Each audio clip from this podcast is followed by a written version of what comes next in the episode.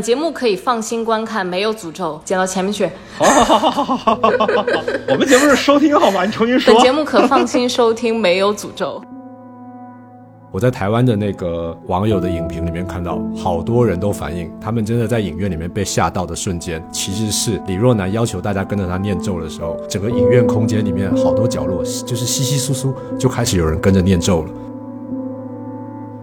我觉得哈，就是真的会在豆瓣上给这个片子打一星骂晦气的人，反而是最适合这个影片的观众，因为你真的被这个片子的氛围影响到了。像我这种觉得还不错的人，反而其实是没有那么看得进去的。我发现，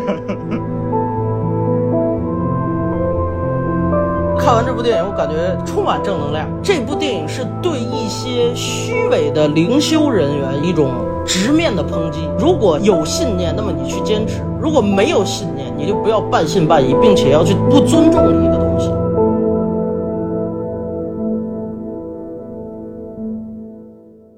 大家好，欢迎收听散场通道，我是麦高芬。今天我们要来聊一部今年非常热门的恐怖电影《咒》。今天跟我一起来聊天的呢，有我们台的民俗大师菊哥，是吧？今天不是民俗大师，今天是民俗学徒。对对对。今天也不是菊哥，平常猖狂啊，我我是你菊哥啊。今天 Chris 在这，我我是小橘子。对对对对对。今天除了菊哥之外，我们还请了另外一位特约嘉宾啊，Chris。这个菊哥来介绍吧，好吧？这是这是神秘学骨灰级发烧友啊，民俗文化铁粉儿 Chris 老师，我们菊哥的哥，对。Hello，大家好，我是 Chris，也很荣幸啊，从我们的一个角度来给大家做一些贡献，关于《咒》这部电影。今天还有一位朋友呢，是我们台每次聊到台湾电影都会请到的这个台湾民民俗顾问阿豹，是吧？Hello，Hello，Hello，Hello，好久不见，大家好，我是阿豹。那我们还是按照以往的惯例来啊，先直接给这部影片打个分吧。今天先从阿豹开始好了。呃，这个片子我给他打七分，但是我本来预期它应该是一个八分以上的作品，因为它的预告片的确是很好看，其实就是比预期。低了，就是失望了，所以给七分。但七分以下的分数我也不接受，因为他真不错。OK OK OK，菊哥怎么看呢？哎，好巧，我也想给一个七分。其实我对这片子预期没有很高，因为我总是在遭遇这种恐怖片预告片诈骗，就是所有恐怖的东西都在预告片里，然后去看的时候就开始昏昏欲睡。实际在观影过程当中，其实也没有觉得有多恐怖了，但是它有一些很亮眼的设计。从我个人角度来讲，我是给他一个六分的这样一个成绩啊。但是我觉得这还是先需要说明一下的，就是今天咱们这四个人里面，我应该是最唯物主义的一个人，几乎是不。不接受任何的唯心主义的内容，所以其实我对于恐怖片的要求一向是非常严格的。我这个六分其实已经是相当高的一个分数了。与之相较，影史上非常有名的很多恐怖片，其实我都是给非常低的分数的。比如说波兰斯基的《罗斯玛丽的婴儿》，我可能也就给四五分，或者说是前两年非常火的《遗传厄运》，可能在我这儿也肯定是一个不及格的分数。因为我在看的时候就完全的代入不进去，不理解人们为什么会变成那样。那这部电影我之所以能给到一个我觉得及格的分数，在我这儿已经算是恐怖片一个比较不错的成绩，是因为一方面确实是这种中式的恐怖的内容对于我而言更有亲切感，更能有那种切身感觉到的 creepy 的感觉。另外一部分是里面有很多比较巧思的设计，像那种视觉暂留现象，就是在形式上是做了一些跟以往我看过的恐怖片不太一样的东西的。Chris 从一个神秘学发烧友的角度来看，是怎么看这个影片的呢？因为我们要做这一期节目嘛，我刷了三遍这个电影，到了第三遍刷的时候，给他打高分，能打。八点五，或者说乃至于更高。他在揣摩这种纯民俗恐怖以及这种超自然现象的时候，它里面是非常非常真实的。当然，他必须得是有这种体验的人能够体会到它的真实。所以，我觉得这个部电影写得很好，真实哦。对，Chris 说真实，我感觉唯物主义者麦高芬已经要裂开了。对，我觉得我对真实的理解产生了一些怀疑。我真的还挺好奇的，就是 Chris，你觉得这个真实主要体现在哪些部分呢？这部电影如果说你真的你要看懂的话，你先要了解朵朵和这个佛母她什么关系。这具体是什么关系呢？因为在这一部电影里面，它其实民俗中很重要的一个线就是陈氏家族里面有一个老太太，然后还有没有耳朵的女孩和朵朵。那这三个女人她。他们是什么关系和佛母？其实，在不光是台湾，其实还有海南啊，或者说是福建地区，有一个特殊的这种宗教，或者说是一种民俗的身份，叫做鸡身，或者说是鸡童。我们可以给没听说过这个词的听众朋友解释一下什么叫鸡童吗？我来解释一下鸡童啊，它更多的是闽南文化以及海南的这些地区，它会叫鸡童。但是呢，在全世界各地，它都有不一样的称呼。官方一个词呢，也是在闽南文化，他们会给他一个好听的名字，叫做神明代言人。当然，这个传统我们讲说它叫鸡身，或者说起鸡降价，都是他们这个闽南的一些词汇。这个在台湾很常见吗？豹哥，谁谁是豹哥？原来是在 Q 我啊，阿豹啦，阿宝阿宝阿宝阿宝阿宝阿宝阿宝阿宝你，说那个鸡身是吧？就是我们讲的鸡童，反正这挺多的啦。但鸡身有真有假，反正鸡身这个东西在在台湾是大家普遍接受这么一件事情，然后知道有这么一个职业，也不奇怪。哦，他是个职业啊。对啊，哦，我讲过，我身边最酷的是有一个小学校长，他在台湾好像也蛮有名的，就是他白天在当校长，然后晚上得到公庙里面去做鸡身，就是他被选中了，他从小就被告知他得做这件事情。他有一段时间好像他就不做这件事情以后，他就一直身上就会一直遭遇一些灾难，后来他就开始就是白天有工作，晚上也有工作，哦，跟蝙蝠侠一样。对，反正在台湾这种就是 你是被神明选中的人，你不去，你的生活就会非常的混乱。呃，也就是说，这是一个不能辞职的职业，是吧？对对对，而且他虽然有说法叫鸡童，但是其实也是不分年龄，是吗？就是当小学校长也可以做鸡童。对，很多那个鸡童年纪都挺大的了，所以不一定是从小孩开始就要对，但是也有挺多是小孩子的。刚才阿豹有说一个词啊，就是你是被神明选中的人。这句话呢，在《咒》这部电影里面也出现了。割掉耳朵的那小女孩，她说：“我是被神明选中的人。”其实这一句话呢，它不仅仅在我们的亚洲或者是中国的文化里面有，在圣经里面有一句话叫做 “Many hear the call, but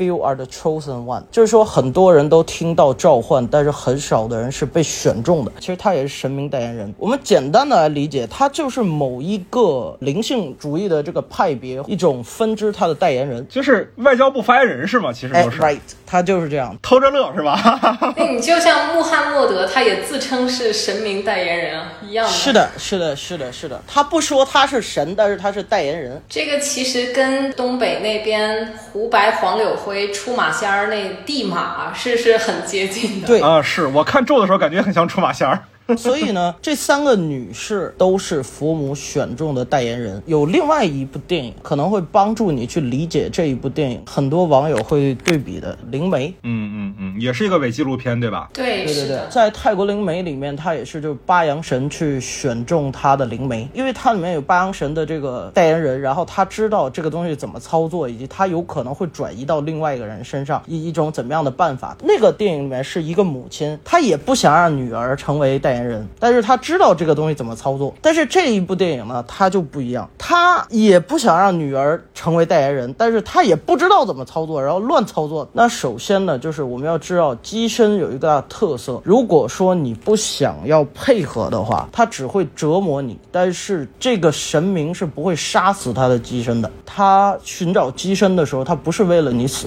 所以可能所有人都会死，但是唯一活下来的一定是朵朵。李若男不了解，他误以为佛母也要把他女儿杀死，所以他才会有这种后面的一番操作。其实我有一个感觉，就是佛母为什么做出那些所有的事情，就很简单，它不是一个公开的一个主流的宗教，很多人都知道，他是必须要在陈氏宗族里面去寻找他的替代的人。这个就相当于，如果说没有朵朵的话，他没有朵朵以外的其他的选择的代言人，所以这个就好像就是说我们的一个门派或者我们一个支派就要从此截断，再也不能流传下去了。如果说我们站在佛魔角度的话，我就找到他一个，没有其他人，你为什么要不能让我再继续传播？所以他就会把所有阻碍他的人可能都给灭掉，包括佛母，就是一开始其实是想让李若男带着小朵朵去，其实很多人以为是献祭，献祭的意思就好像在古典埃及文化把人杀死。它不是这种献祭，它其实是叫做链接，就是我接受，我就是做你的代言人就可以了。只要你愿意接受成为他的代言人，这个工作就完成了。他谁都可以伤害，但绝对不会伤害他自己的机身的。但是在这个里面，李若男不知道这件事儿，他会以为这个佛母只有一个功能，就是杀人。所以我就先是用魔法打败魔法，找阿青师，然后跟他斗法，斗不过都死了，最后把自己也搭进去。哦，对，那个我还挺好奇的，阿青师是怎么冒出来的？这个好像故事之前也没有铺垫。从他的供奉的本尊来看啊，他属于佛道以及民俗文化结合的这么一个法师的一个角色。其实李若男家天顶上面的那个佛堂就是阿青师设的，在那个佛堂里面，然后去封印他的这个 DV 啊，不让人去看到，所以那个是很早以前李若男就找人去镇压过的，所以阿青师早就认识他，不是突然出现的。哦，朵朵天台上好像听到什么奇怪的声音，然后进到那个房间里找到那个 DV。其实 DV 之所以会出现在那儿，是因为之前刘若男就认识阿青师，然后把那个录像带封印在那儿的。呃，那肯定啊，因为阿青师说过几个话嘛，他说该来的还是会来。啊，而且他他一看到这个东西，他就愁眉苦脸的嘛。那个坛一定是他设的。哎，这种类似于当地的庙或者是什么法会的这种地方，是不是在台湾本地还蛮多的呀？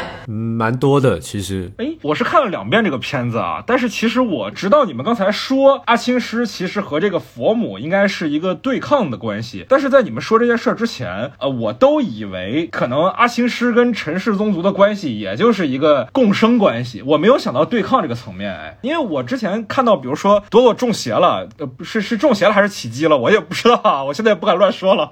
就反正就是朵朵不正常了之后，李若男马上就开着车 带他去一个地方，他显得好像自己非常明确的知道要去哪儿，那我觉得那只能是去佛母那儿啊，因为不是解铃还须系铃人嘛，那他不是去那儿很正常吗？刘若男是不会去回去找陈氏宗族的，因为陈氏宗族给他留下的全部都是恐惧。因为这个里面有一个很重要的一点，就是说六年前他回去，然后在那个房间里面，他们都写下自己的名字的时候，为什么我们断定就是那个小女孩一定是他姬童？这个小女孩一直眼睛紧闭在打手印，结完手印后面，她走过来，用手摸着刘若男的肚子，然后头往上看，他这个动作其实就是我们所讲降价了，替佛母说出来，就是你肚子里面有一个孩子，我要他，这个不是正常的小孩会知道的，所以他那个时候已经是降价上身了。这个话不是那个没有耳朵的小女孩说的，她是摸着她的肚子，然后有一个仰头的动作之后，她发出了几个奇怪的音节，然后那个老太太就像翻译一样的说出来了，你肚子里的孩子生出来也是要献给佛母的。啊啊啊啊啊！也就是说，他们两个首先他一个动作，然后再加上他过来说这些东西，他就已经决定了他们之间的关系。可是李若男当时觉得这都虚无缥缈，谁会信这种都是胡说，然后你说胡扯。但是我们又想到，就是陈氏宗族这个佛母是很罕见的，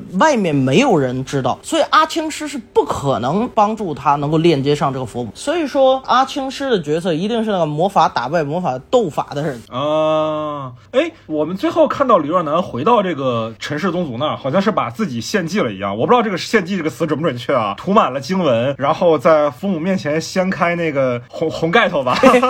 然后就磕头磕死了。我有几个疑问吧，就是首先他为什么要这么做？然后还有他为什么要在那个地道里面把头发归位、牙齿归位、打碎镜子、改变那些佛像的朝向之类的？这些是什么意思呢？首先呢，他认为献祭的方法就是写满名字，然后把自己己给去。但是呢，他心不诚，因为它里面有一个动作是他在这个洞外面，他拴了一根线，外加上他掀开红盖头的时候，他把自己的眼睛蒙住了，所以他是有一种侥幸心理的。在任何的神明选择代言人的时候，他不会选择这种侥幸心理的人，他一定是对神明深信不疑的人才可以。所以，首先他这种存疑的人，还想要跟佛母在这里玩一玩的话，他是绝对不会被允许的。呃，那么李若男再回去的话，他已经知道了这个佛母一定要朵朵，他也知道就是解铃还须系铃人，他必须得回去找佛母。而这个信息是灵源大和尚给的，六年前就给了，所以他要回去把祭品重新归位，然后转换泥桶、打碎镜子这些。这些首先呢，这些镜子它在我们的所有这种东方的民俗里面啊，呃，其实西方的这个民俗或者说是法门的传承也有这镜子，它要不然就是从那个镜子里面读取信息，要不然就是它是一个反射的工作，就是在一个镜子屋里面走不出去，像迷宫一样。对，道教也有这种镜子阵嘛。是的，就跟鬼打墙一样，相当于是把人困在那里，或者把神灵困在那里，是吗？对，把任何的力量弄在一个镜子迷宫，他向左走又看见了自己，向右走又看见了自己，他就走不出去了，就在这原地转圈。然后，而且还有那些小泥童，他会有一个食指指向一个方向的样子，那指方向全都是错误方向，都是一些祭坛，而这些祭坛上面有没有摆正的头发和没有摆正的牙齿，相当于做了一个这样的法阵，把他给困在那里面。李若男去呢，就是把这些小泥童全都改了，把你的所有的贡品都给你做到位，然后把镜子全都给你打碎，把他的佛母的力量全部释放出来。所谓的云南大和尚告诉他，就是诅咒无限稀释。其实这个李若男他心不诚，也是他用的头发是人家原本放那儿的头发，牙也是原本放那儿的牙，放了个耳朵是偷偷把人小女孩的另一个耳朵给割下来了，就在自己身上写满了符文，进去还把眼睛蒙上了，这太不成了。哦，我现在有点理解了，就是我在看这个影片的时候，其实我以为可能掀开佛母的脸，露出那个就跟杀虫那样的嘴一样的那个画面的时候，我可能以为影片就要结束了，结果最后还是有一个很怪的机位，就是拍刘若男在那儿磕头，把自己磕死。我当时在想，这个结尾会不会有点多余？但是好像是听 Chris 和菊哥说了一下，我才会意识到说，反而是有了这样的一个结局之后，导演反而是在告诉你说，这个诅咒没有散播给任何人，这个诅咒完全的作用到了刘刘若男自己身上。他即使蒙住了眼睛，他还是得死；即使他写满了经文，他还是得死，因为他在尝试去糊弄佛母，所以他受到了惩罚。对，因为他把他自己的眼睛蒙上，他拿了一根绳子，也就是他觉得我把这个掀开，然后从 YouTube 上面扩散到全世界，我没有看见，然后我还能顺着绳子从隧道里出来，然后一会儿我开车回家了，你知道他都很搞笑，你知道吗？就是你对力量一无所知，对，他是一个绝对我没有事情。也就是说，其实这个影片本质上来说还是一个善有善报、恶有恶报的结果，是吗？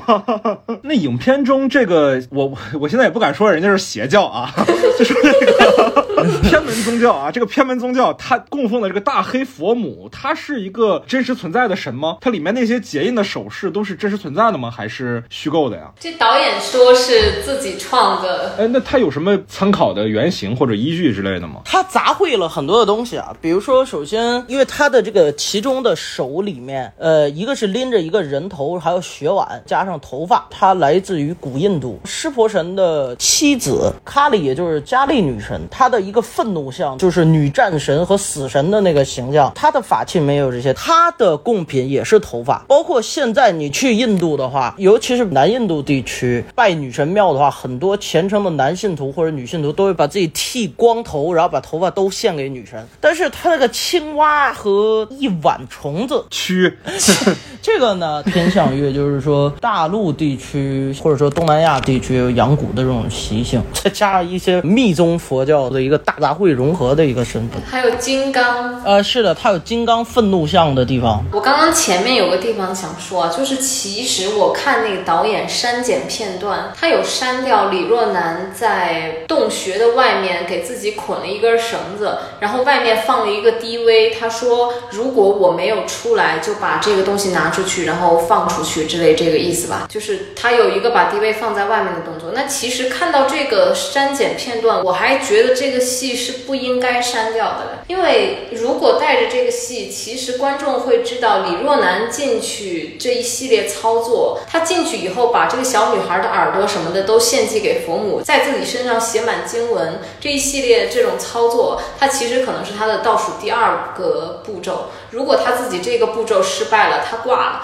那么下一个步骤才是祸害大众。如果这个戏在的话，其实我觉得可以解决掉一部分的观众的误解。晦气的问题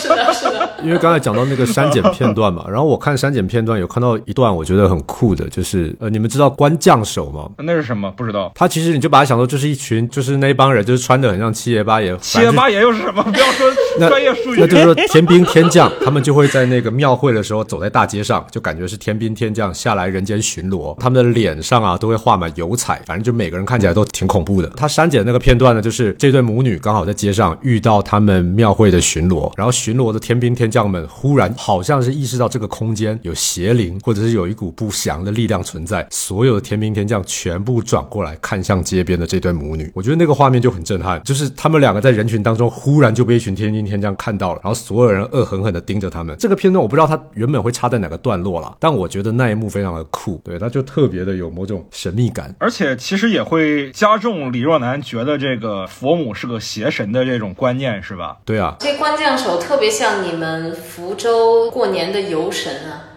啊、但是我没有经历过啊，我是个伪福州人。哦，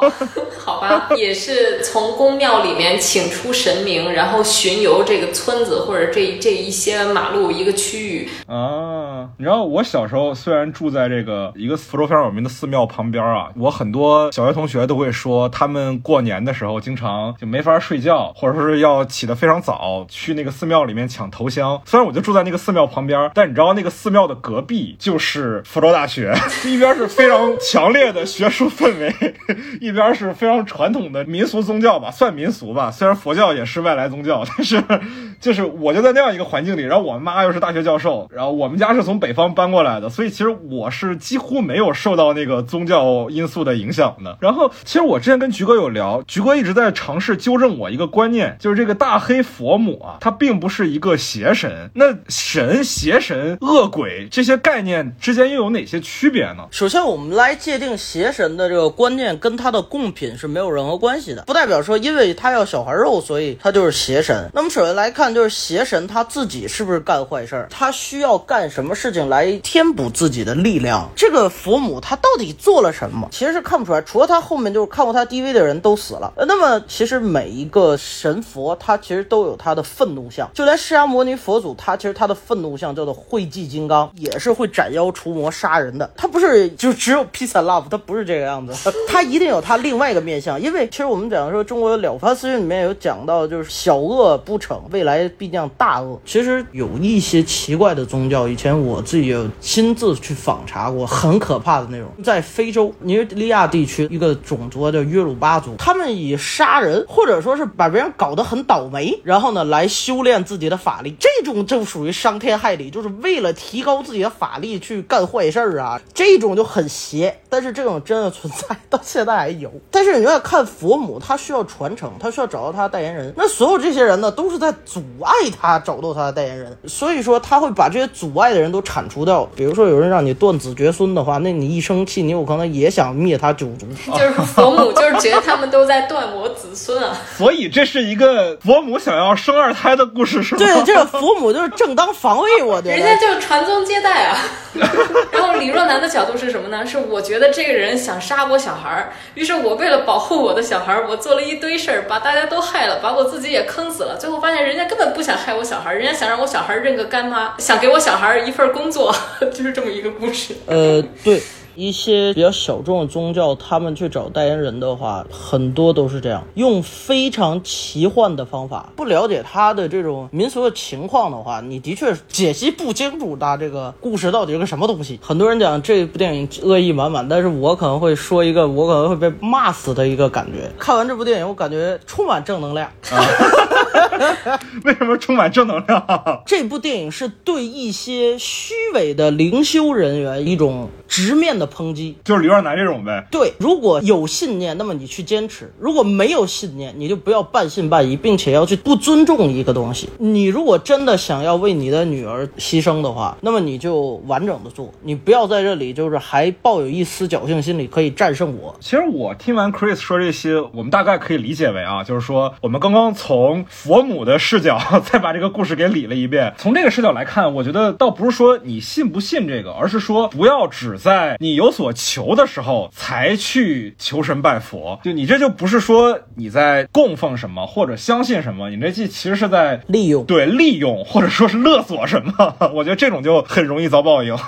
很多年前，我跟我一个朋友去福建的小渔村里拍过一个纪录片啊，当地也是民俗非常非常重的那种，结婚要去祖宗祠堂里面做一些法事，像雨伞，但是那种垂下来那种纸袋，然后纸袋上写着经文，在那个新娘头上转，有些这样的东西。然后我当时拍的时候，其实心里也毛毛的啊。然后后来去做那个当地的一些中年人的采访，因为那些中年人其实很多人都是平时在外地做生意的，然后见过很多世面的人，那就蛮好奇说为什么你们回来的时候还是会信这些。他当时说的话啊，当时他说的是福建方言，但是我朋友后来给我翻译了一下，就是第一句话叫“敬神如神在”，就是你相信他，他就是存在的。就是他们虽然建了很多唯物的东西，你包括我们国家嘛，它毕竟也是以唯物主义为基础的这样的一个社会环境里，在这种情况下，好像“敬神如神在”这句话就显得不是那么的合时宜。我其实还蛮好奇他是怎么自圆其说的。然后他的下一句就叫“不信也无碍”，就是你相信的话，他会给你内心的力量；但是如果你不信的话，这个神也不会因此就怪罪于你。就是互相之间保持一种尊重和理解就行。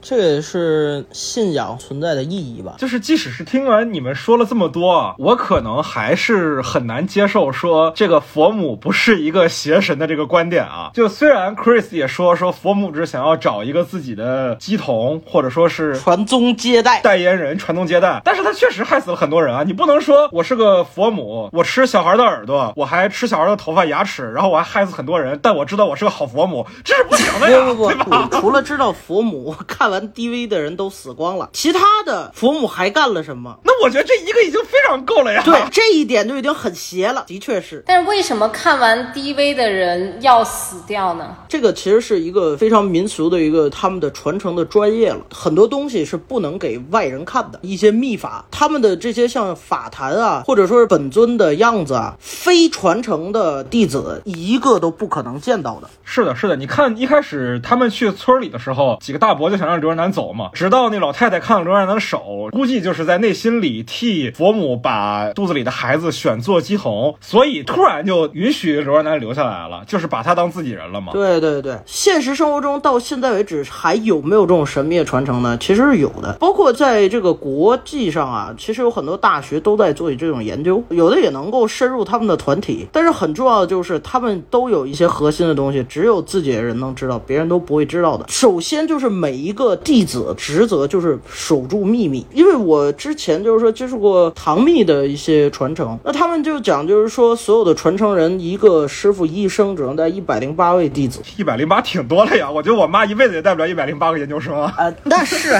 那这一百零八个人你没选中的时候，那么你是什么也不知道的，全部都在秘密里面，而且他们也有这种就是生死契约在里面。所以说，他为什么看过的人都死呢？可能也是因为他们的神秘所在，就是不让别人看。啊，其实就是一种封口，对，就是像是那个吞火罐子那老太太霞姐，啊，对，霞姐，那是一个非常表面动作的封口嘛，就是烧掉你的嘴。啊 包括牙掉了什么的，是不是？嗯，牙是它祭品之一嘛。你像这个密教或者说密会里面，必须要保密，这个是每一个人都要守信嘛。在这个洞口，那个小女孩跟李若男其实有抢 DV 的这个动作，不想让他拿走的，他非要拿走，小女孩也抢不过他，所以说小女孩就在那儿很难过就哭。啊，而且小女孩是佛母的代言人嘛，其实是佛母不想让她把 DV 拿出去，佛母也不想把他们害掉。那说到这个小女孩，那个喝的那个蛤蟆水、蛤蟆喂头发那个是什么意思啊？在古术里面啊，蛤蟆骨其实是一个非常有名的一种，就是说求子或者说生子的一种偏方。因为当时李若男就相当于有一个流产先兆嘛，那给他喝完这个，李若男都站不起来，突然站起来了，走了。不然一开始连连爬都爬不动，一下就能跑，能能颠儿了所。以六年前佛母就在保护朵朵的性命。他要他这个孩子嘛，你知道说到蛤蟆这一点啊，我就看那个好多人说特别恶心，那个朵朵和呃刘若男中蛊的时候，胳膊上出现那种孔状溃烂嘛，我当时就想到有一种动物叫父子蝉，就是把自己的卵背在动物上的那种蟾蜍那种蛤蟆，它们的背就长得那个样子，我还以为这是一种什么共性的隐喻。啊，这个有可能啊。那虫子是什么？就是在朵朵进入那个呃封印低微的那个神像房间。那个区呗，哎呀，你别说区了，我刚在厨房录音，你真烦。朵朵进入那个房间，念了那一句“火佛修一”之后，那个虫子嗯就抬头了，那个虫子是是是干嘛的？它这是一种什么昆虫，我们不太清楚，但它不是蛆。那是蝉，对，它这蚕，或者说是那种毛虫，在下蛊的时候，它会生长在你的体内。这个蚕可能是一个它的信号器一样的。那我们接下来可以讨论一下啊，就是为什么所有人都觉得佛母是一个邪神，是一个坏人 呢？我觉得啊，把它理解成邪神也没有错。你把它作为一个类型片，本来就得有一个很明确的善恶对立嘛，对吧？他就是一个反派角色。对，他就是一个反派。那如果说我们要把它洗白，说他不是邪神，其实我觉得也没必要。不是，我不是，我不是在反驳你们意见，我是说，反正他对我来说，以这个电影的位置，他就是个反派。那反派可能就会有人说他叫做邪神你。小心你今天晚上牙掉了，我跟你说，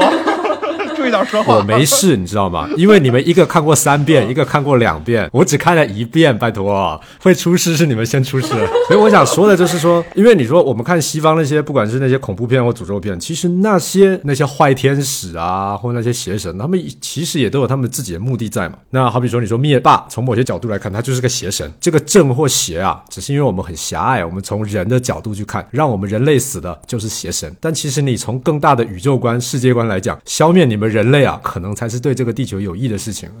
所以我的想法是说，我就先很片面的把它当做他是个反派。那为什么这个反派大家在看的时候会觉得有点莫名其妙，甚至是大家说看到最后有一点晦气的感觉？其实啊，就是这个故事本身完整，但他没讲好。你从剪辑方面啊，从它的结构方面啊，我觉得他都太想去推他一开始设想的那个 trick 了。他就觉得他想把整部片子最恐怖的地方放在哦，你们都意识到你们被诅咒了。但这个东西，我觉得就是一个失败的 trick。他可能一开始想的挺好的，但我觉得这种东西其实在别的恐怖片，我忘记什么片，我们也看过，就是说全部片看完之后，我们发现我们也在这个诅咒里面了。但那通常那是一个附加的东西，它整个片子其实那个恐怖感是有一直那个线性的往上推的，推到最后片子结束了，我们发现哎还有一点余韵，余韵就是我们被诅咒了。我觉得这样可以，但它现在就是它这个恐怖啊，它没有线性往上推，我们在看的时候很难受。我们每次看到恐怖的地方的时候，它就跳到另外一个时空去了。真正恐怖的其实是在那个村子里，但那个村子里的戏被剪成了几段，我觉得少说有六段吧，就看得很难受。我我们设想一下，《午夜凶铃》里面最恐怖的就是不是那一卷录像带？如果他可以把《咒》这部电影拍的就是那卷录像带，那不就牛逼了？我们看完觉得我操，我们满满被诅咒，那我们会觉得它就是一个艺术品。但是它因为它中间又有牵涉到很多导演啊、创作者自己想讲的话、母爱啊，然后什么什么有的没的，所以那些东西就脱离了李若男个人的视角。很多镜头你就知道，如果这个片子是李若男自己剪的，很多镜头是他不会剪进去的。这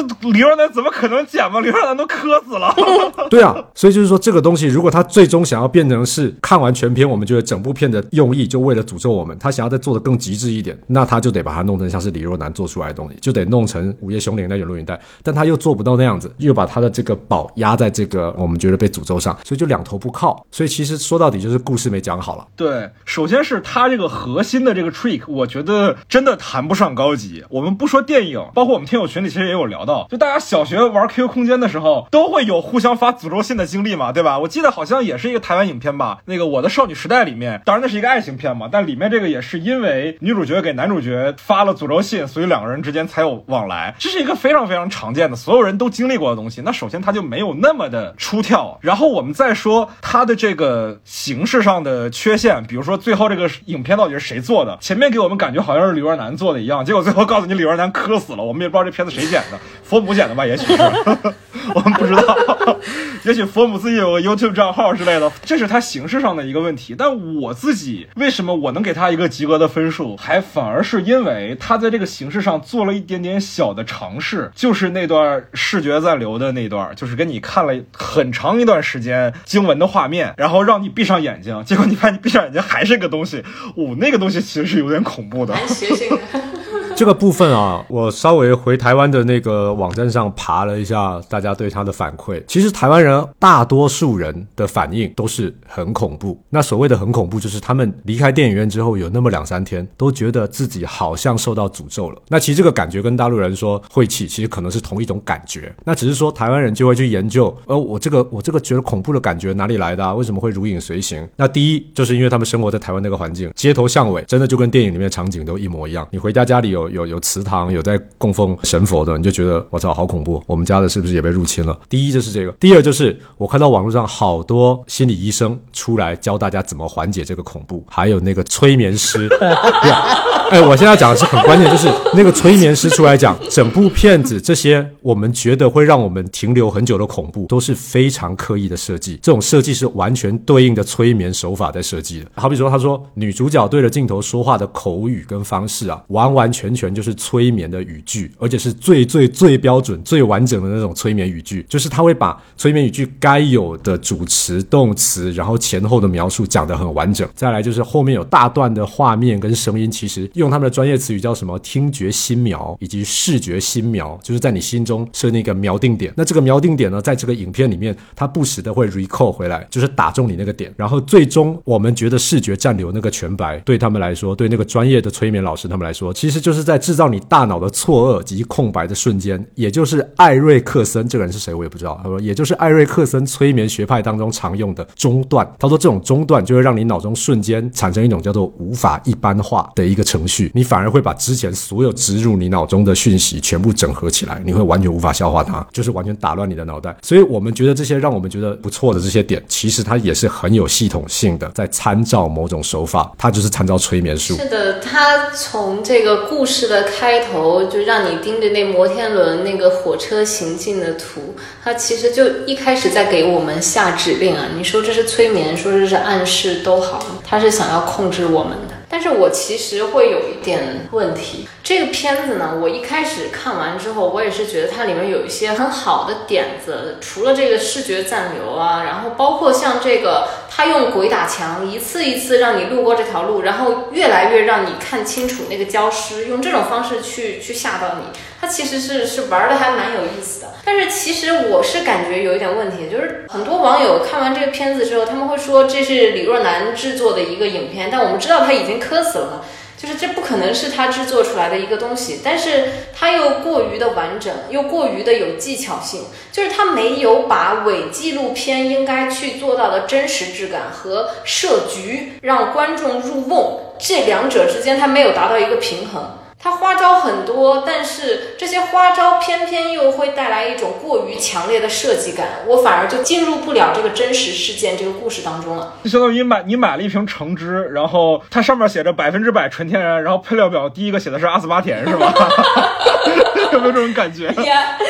然后还有一个呢，就是我是觉得这片子剪辑有有蛮大的问题的，因为当时在跟 Chris 聊完之后，我就当晚就有再看一遍这个片子。就是我在第二次看的时候，我就有注意到，就是最开头就是他对着观众说这个，我第一句是我叫李若男，然后希望大家救他的女儿，然后跟他一起念这句祝福语，然后一起做这个手势嘛。然后但是我们往后看的话，会发现这一段其实是在他女儿啊，就是在朵朵已经从医院偷偷溜出来见。完了那个没有耳朵的女孩，然后再一次又被送回医院之后，李若男走投无路才进入到这个阶段的。但他把这个东西前置到开头，会给观众一种这是从头到尾都谋划好的一件事情。我自己的感受是这样的啊，就是我们讲到伪纪录片儿，提到比较经典的作品，你像《女巫布莱尔》或者说是《克洛夫档案》这样的片子，我觉得伪纪录片儿你不能只是素材像伪纪录，就你的剪辑的组接方。式也得像是伪记录，但是其实我自己的感受是，这部影片在这两个层面上都没太做好。一方面是刚才菊哥有说，它的剪辑痕迹实在太重了，它不像是一部李若男做的影片，而且技巧性有点太强了。对对对对对，就等到他最后想告诉你我是在给观众下咒的时候，当然我不知道为什么网上那么多人说晦气啊，就是在我眼里看来，这个一点都不成立，可能因为我确实太唯物了啊。但另外一个层面是，伪记录这个形式最难的就是你要怎么把摄影机不露痕迹的植入到影片的故事当中。他用了几个技巧嘛，一个是这家人不知道为什么特别爱拍 vlog，从头到尾都特别爱拍，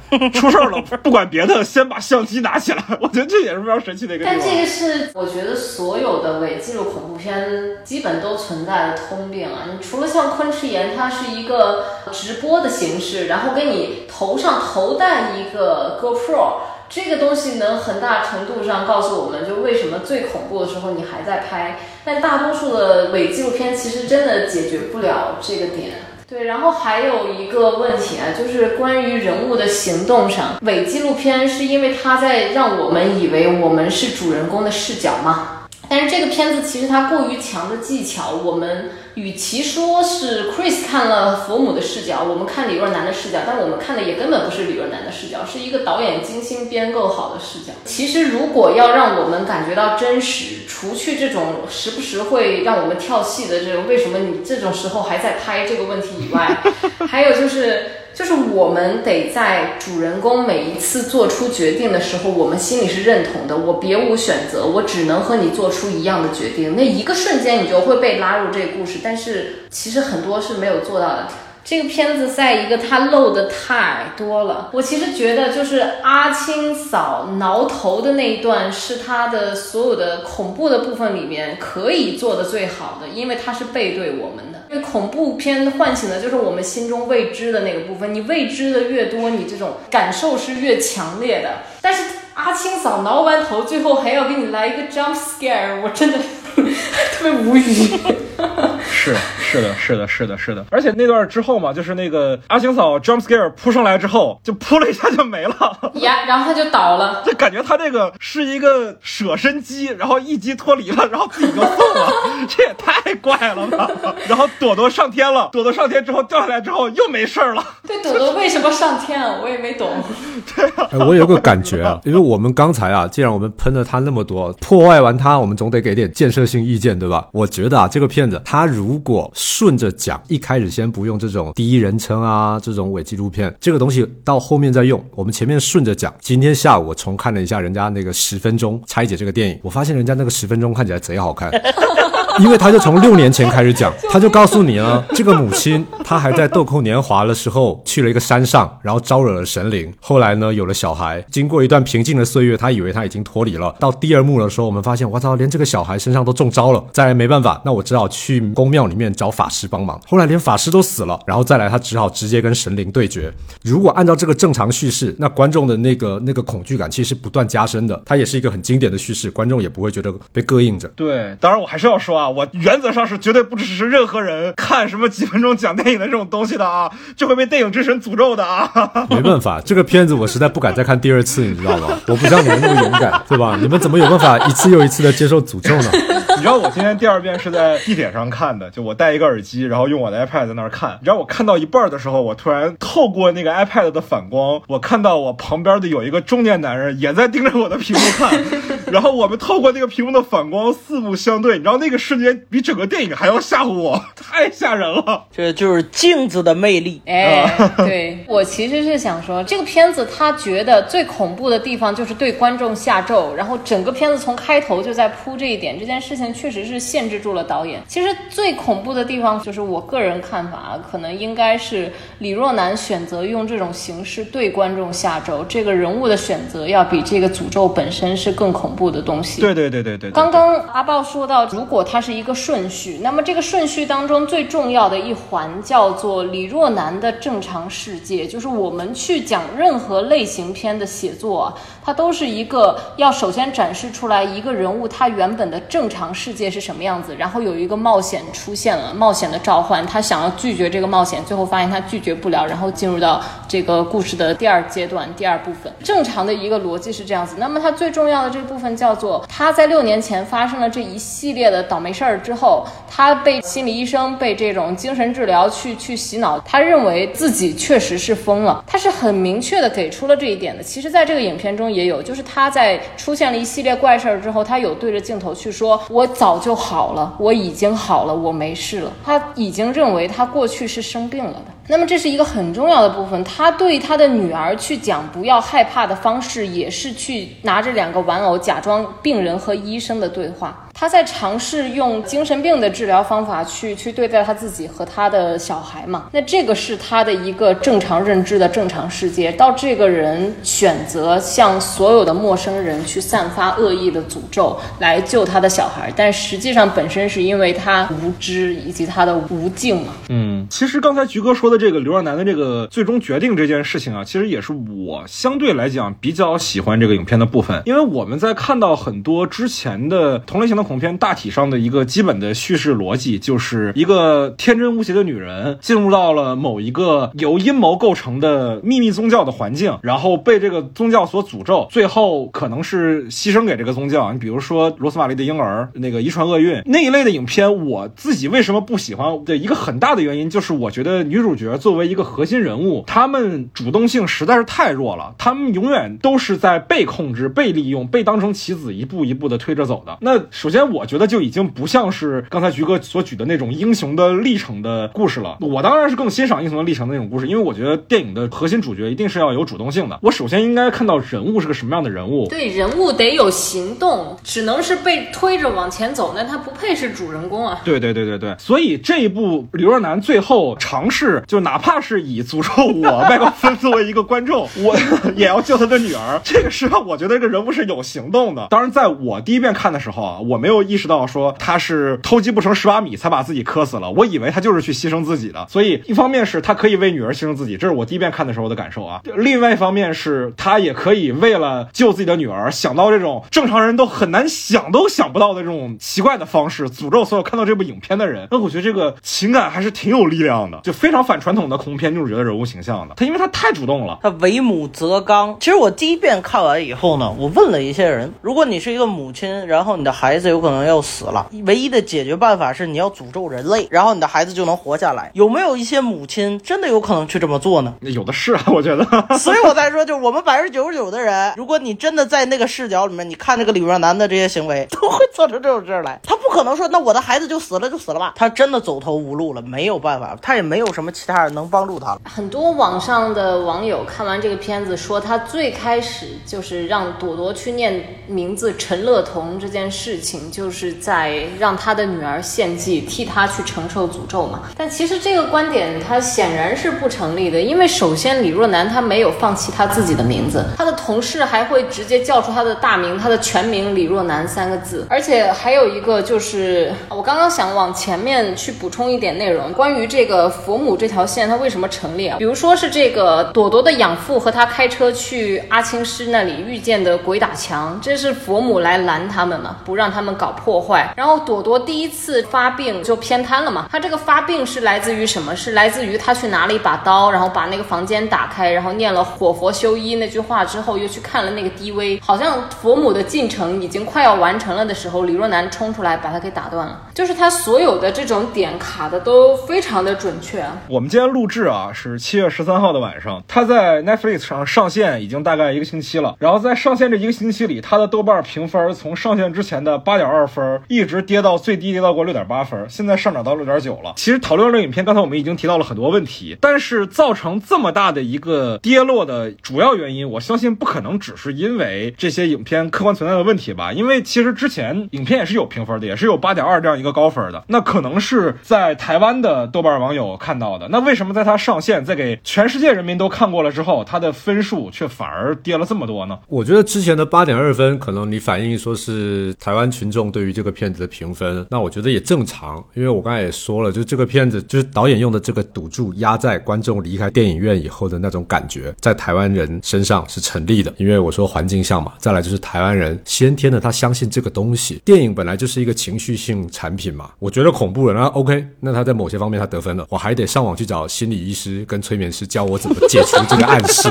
对吧？那比如他成功了呀，所以他值得八分。但是这个东西呢，你说开放给全世界，其实其实就是在开放给内地的观众打分的时候，他分数掉下来了，也完全可以理解。这里的观众先天的就是像你一样，他是个唯物主义者，所以台湾人不会讲出晦气，因为他担心自己是不是中招了。但大陆人相对的就会觉得我操晦气，这东西肯定是外来的，是你往我身上泼的，我得把它弄掉。是不是有一种情况是台湾人不敢给这个电影打低分，怕被佛母下咒？呃，那也许有吧。其实这个觉得被导演下咒这个事情就很像故事开头给我们看那个摩天轮，就是你的意念塑形这个世界嘛，他在用这种暗示的方式。其实李若男也是一种塑形啊，他认为佛母是一种恶意的诅咒，所以一切的坏事开始发生，这个摩天轮开始反着转。然后，但是祝福和诅咒又是相对的。他对于观众下诅咒的时候，是对朵朵的祝福，就是这个概念是一直存在在这个故事当中，而我们在看这个故事的时候，我们觉得导演到底对我们做了什么？这一个认知其实也是这一颗摩天轮。我觉得哈，就是真的会在豆瓣上给这个片子打一星骂晦气的人，反而这个片子成功到了。对，反而是最适合这个影片的观众，因为你真的被这个片子的氛围影响到了。像我这种觉得还不错的人，反而其实是没有那么看得进去的。我发现，对，其实其实电影本身它不光是。恐怖片，它本质上就是去干扰观众这一段时间之内的感受和情绪、心理活动嘛。那它其实是真的是做到了。对对对，而且。我自己的感觉啊，其实这个片子并没有那么的适合电影院。就是其实我们之前在做这期节目之前嘛，我跟菊哥还有其他几个朋友是一块儿看的。当时其实也邀请阿豹一块儿来了，但阿豹坚持认为恐怖片应该一个人看，啊 就然后就没有来。但是我自己是觉得这个片子确实其实更适合私人的观影环境。一方面是恐怖片嘛，对吧？你虽然屏幕更大，音响更好，会能。更加的带来沉浸式的体验，但是当你在旁边有其他朋友，尤其是其他朋友呜嗷乱叫的时候，真的没有那么害怕了。但另外一个层面就是这个影片它的形式，伪纪录片这个形式，因为当代很多的私人的影像媒介的存在，反而其实它的情绪感染力是更强的。因为我们生活当中看了太多纪录片了，就是大家可能很多人都会觉得纪录片是一个很文艺的东西，只有真的去搞人文研究的人才会去看。但其实不是，纪录片已经进入到我们生活的每一个角落了。你去刷抖音、刷快手。看到的很多内容其实都是记录性的内容。我们看的很多 vlog，其实你从类型上定义来讲，它也绝对是纪录片的。纪录片这个形式，我自己个人是觉得，其实反而是更适合你的生活场景的，你更适合一个人用小屏幕来看的。而且你要真的说到这个影片，我对于这个影片的结局的一个想象啊，真的，我们刚才也讨论过了，说。他把红盖头掀开，让我们看到佛母脸上的窟窿，其实是一个比较祛魅的过程。这确实是，我是真的觉得这个影片真的比较好的一个结尾是掀开红盖头，然后屏幕黑着。当然，我想象中啊，呃，如果是 Netflix 你在电脑上看的话，可能 Netflix 会偷偷打开你的摄像头，最后一个画面是掀开红盖头，然后是你的脸映在屏幕上。我觉得这会超级吓人，真的。这也太 cot 了。对对对对对对对，我觉得这个这个真的蛮屌的。如果是在电影院。院的某次放映，然后最后一幕的一个画面是所有这场在电影院里看到的观众，然后你能在荧幕上看到你自己的话，哇，那这个感受一定超棒的。所以我觉得就是这个片子反而其实更适合小荧幕看。当然，我觉得一开始这个片子豆瓣高分还有一个原因啊，这个原因我觉得也是体现在所有的一开始没有在大陆上线的影片的豆瓣评分上。你包括之前我们聊《生意全宇宙》的时候，其实有这种情况，就是其实会在豆瓣上先给他打分的，大部分情况下啊是在台。台湾的大陆人，我觉得没有那么多台湾人爱玩豆瓣的，真的没有。所以其实是那些在台湾的大陆人会先给他打分。那那些在台湾的大陆人，其实本来就对台湾电影会有一些自己的加成在，要不然你去台湾还去看电影干嘛呢？对不对？所以很容易这个分数就虚高。而且大家一聊，自己又是第一批观众，最先看到的观众，就会对这个影片有一个心理的加成在。也不一定，你想想看，去年还前年。是不是有 First 的导演出来抗议？他们在 First 展映完之后，然后豆瓣就开分贼低，对吧？你说那一票人是不是比大家都先看了，对吧？不好就是不好，就是会打低分，对吧？所以我觉得这个加成也还真不一定。但我可以理解，这个片子如果是在大荧幕看，如果大家看得很专注，影院里面五十个人里面有那么十个人真的因为这个影片共情了，那就真的很恐怖了。我在台湾的那个网友的影评里面看到，好多人都反映，他们真的在影院里面被吓到的。瞬间其实是李若男要求大家跟着他念咒的时候，整个影院空间里面好多角落就是稀稀疏疏就开始有人跟着念咒了。我靠！就搞得这个人自己觉得，我操，我现在是不是要跟着念？我不念是不是？对这个东西反而是他们反应觉得最恐怖的瞬间。然后反正就后来就有人引申，就说这种跟那种什么集体的什么中邪其实是一样。反正我之前也看过类似的新闻，说泰国好像有个学校，就有一个女学生先中邪了，在班上狂哭，然后后来变得全班都在班上中邪，就全班都狂哭狂。闹，所以这种东西是不是其实它也是有科学依据？可能也有了，但也许就在电影院那种大家跟着念咒，会把这种恐惧感在散播，造成这个片子在电影院看的效果跟我们自己在家看的效果是完全不一样的。我那这样想真的非常催眠。我自己是感受啊，就是其实咒这个片子一开始开分那么高，把大家胃口吊得很高，其实也是一种华语恐怖片的退步吧。新世纪以来吧，我觉得其实华语恐怖片还是有很多有意思的作品的。我这两天也是刚好看了这个《鬼四》和《双瞳》啊，我觉得整体的完成度都很高，而且都是台湾电影那样的电影，你放到今天来看的话，就比《咒》肯定是在电影的属性上要完整的很多了。跟产业也有关系啊。你说，因为《双瞳》还有《鬼丝》那两个片子放到现在也都是大制作哎，但是现在啊，你看会大制作的片子都是什么片子？你说只要是恐怖片或惊悚片，大家都想保本。恐怖片跟惊悚片已经被证实是可以用小成本换得大票房的，就没必要投入那么多啊。。所以还是《鬼影实录》和《女巫布莱尔》全责。对 对对啊，后来大家就觉得，哎，这种东西反正我小成本小制作，呃，就可以达到某种票房，那就这么搞就好了。而且你像前几年大陆的《中邪》嘛，虽然那片子被阉割版，我也不确定它的原版到底好不好嘛，就是那个也是成本低的离谱啊。对，六万块钱嘛呃，。中邪是真恐怖，我觉得比咒恐怖多了。我我我不知道我在哪里看到，我那个应该是原版，因为真的太恐怖了，我觉得比咒还恐怖太多了，至少两倍。你的结尾是什么？是 没有的话，那就是原版了。我是没看到那个版本。没有啊，反正就然后就贼恐怖。我靠，那是一个没有见识过的版本。哇哦，你是在哪里看到的呀我？当时硬盘有，我不知道谁拷给我的。哇、你硬盘还有吗？我去你家拷一下。哇，这种体验是可遇不可求的、哦。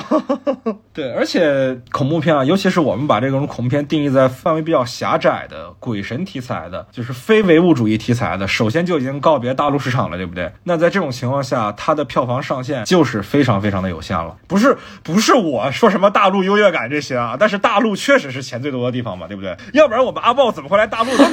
是不是？对啊，对啊，对啊，对啊，对啊。哇，你这你这个停顿延迟就非常的有意思，我跟你说。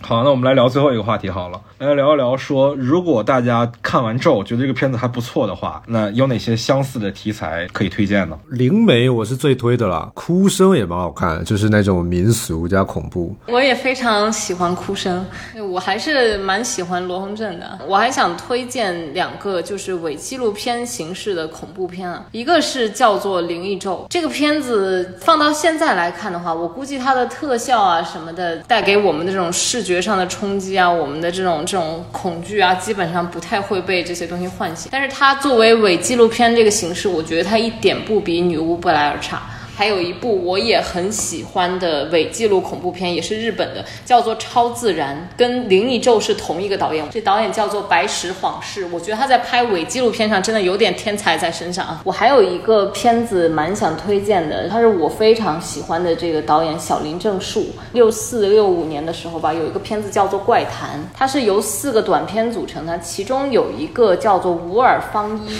那个故事其实我是觉得咒应该会受到那个片子一些影响。啊、因为他也是在身上写满了经文，而且是最后是那个啊，我就不剧透了，反正跟耳朵有点关系。我记得去年年末好像看了一部韩国恐怖片，叫《怪奇宅》，我觉得它也很吃这个观影过程啦。如果你静静的一个人看，我觉得很多段落是挺吓人的。对，它其实是五个故事吧，然后五个故事的关联性其实不强，有那么几个故事，我觉得拍的贼吓人。还有一个东西啊，它是一个剧本杀，它应该名字叫做肾，很瘆人的那个肾。然后七个人一起玩，每个人都有他的主线，每个人都有他的单独任务，相当于每个人都要去做一个通灵仪式。降神呗。对对对，很多的剧本杀馆不能开本了，已经因为各种各样灵异现象发生。哇哦，哇哦，约一个，约一个，约一个。好的好的，好。好好好好好！然后那我的话，我肯定会先推荐我之前提过的《鬼丝》和《双瞳》啊，这两个都是台湾的一个编剧导演苏兆斌他的编剧作品，然后他还亲自指导了《鬼丝》。我在看《鬼丝》和《双瞳》的时候，我就惊讶说，台湾当年大概十五到二十年之前的这个电影工业的完成度是非常非常好的。一方面是特效水平很好，另外一方面这个整体的电影的剧本啊、表演啊、视听语言的完成度啊都非常的高。去年的那个啊陈伟豪的那个《极魂》跟这两部影片，其实在影片风格上都是非常一脉相承的。而且这两部影片，包括《极魂》吧，这三部影片，他们其实都是在尝试用当代一些科学手段，尝试去理解鬼神之说。呃，这个视角是我非常非常喜欢的，很像我特别喜欢的一部武侠电影啊，就是陈可辛的武侠，就叫武侠，都是在用当代的电影人的视角去解构一个已经既定的传统的类型。呃，我是还蛮吃这一套的。另外，我想推荐一款游戏。戏，叫《还愿》。呃，很多人会觉得这个这款游戏相对于这个工作室的前一款游戏《返校》来说，它剧情比较单薄。一方面确实啊，这个故事比较简单，一两个小时能玩完。但另外一方面，这个《还愿》其实跟咒一样，它都是邪教题材。但《还愿》相比于咒而言，更让我欣赏的点就是它非常符合我一个朴素的唯物主义者去玩一个鬼神题材的作品的一种叙事上的期待。我总会认为说，人永远是比鬼更恐恐怖的，邪教的信徒永远是比邪教所尊崇的邪神更加恐怖的，人心才是更吓人的。这部电影就满足了我这样的一个期待，甚至它这个里面邪教的这个塑造啊，我觉得也是非常的有意思的，甚至其实是很符合我们大陆这边的一些意识形态的。就是它在故事上其实是跟咒是很相似的，是一个父亲尝试通过少数教派的方式拯救自己的女儿，但却弄巧成拙的一个故事。那今天的节目呢，关于这部电影《咒》，我们就讨论到这儿了。有很多的外延的内容呢，可能没有办法完全的保留在节目里。我会制作加长版的节目，送给所有在爱发电上帮我们发电的朋友。也欢迎大家在爱发电上搜索“三场通道”来支持我们。也欢迎大家加入我们的听友群，在微信上搜索 “After Cine”，加我的个人微信号就可以申请进群了。我们几位嘉宾主播呢，也都会在群里跟大家做后续的交流。也欢迎在评论区留下你的看法。今天就到这儿吧，我们下期再见。拜拜。拜拜。伤离别，离别虽然在眼前，说再见，再见不会太遥远。若有缘，有缘就能期待明天，你和我重逢在灿烂的季节。